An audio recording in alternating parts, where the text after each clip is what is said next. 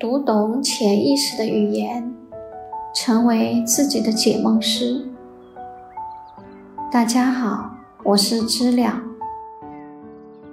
今天我们继续第九讲身体梦。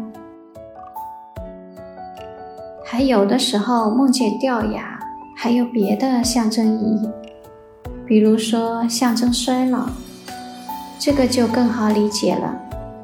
老年人都是要掉牙的，所以如果一个人觉得现在我老了，也许他实际上真的是老了，或者他觉得自己的心老了，那他也会梦见掉牙。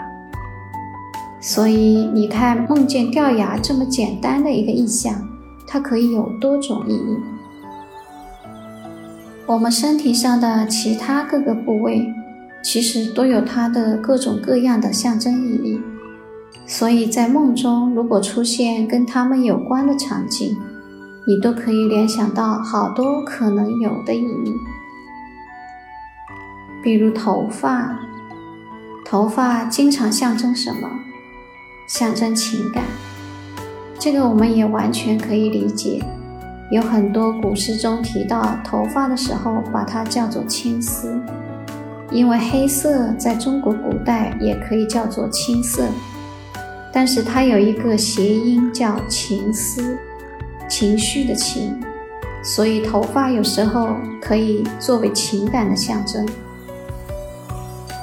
如果你梦见掉头发，可能就是情感上失落，比如有些人失恋了，有些人最近跟某个朋友闹翻了，他可能就会梦见掉头发。甚至他有可能在现实中真的掉头发，然后梦见不同的头发的状态，可能反映出各种不同的情绪。跟头发有关的一些怪梦，也往往跟各种情绪有关。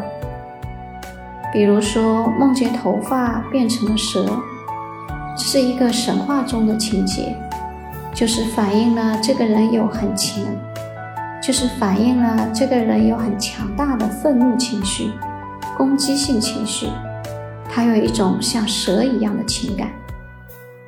比如说头区，整个的头，头经常象征着跟理智有关的，因为我们思考问题都是用头来思考，用屁股来思考的那是太有先入之见的人。我们一般人都是用头来思考，所以头经常用来作为理性的一个象征。头疼可能就是因为有些事情总想也想不出一个结论，你就会头疼。所以在梦中，如果头受伤了，伤到头了，可能它象征的就是跟理智上一种挫伤有关。当然，究竟是什么样的理智？怎么样挫伤了？这个你要在那个梦里面具体去分析。当然，头上的五官也都有它们各自的象征意义，比如脖子，脖子象征着什么呢？你想象啊，脖子它是头和身体的连接处，所以有时候它可以象征着一种联系。或者象征着一种关系。这个脖子被割断了，有时候就可以象征着切断关系。所以在梦中，脖子割断了，不见得是很可怕，不见得是死人，它可能只是代表某种关系被切断。咱们再说一些其他的。比如说手，手可以象征什么？因为手是我们用来操控的一个东西，我们会拿它来拿东西、放东西、操控东西，用方向盘。所以其实它可以象征，比如权力。